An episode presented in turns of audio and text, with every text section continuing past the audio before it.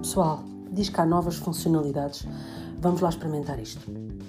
Quando o modelo engloba o que vai aparecendo e este pressupõe uma inerência ao psicológico de todo o ser humano, esta área permite que várias técnicas e formas possam avisar o problema que vem, pois por vezes esse problema que vem está inerente ao funcionamento da própria mente.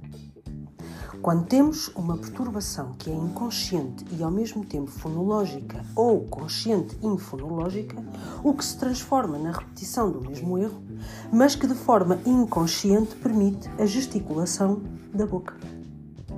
Quando se pensa que tudo isto se junta num cone de papel, o que é que dá? Nada.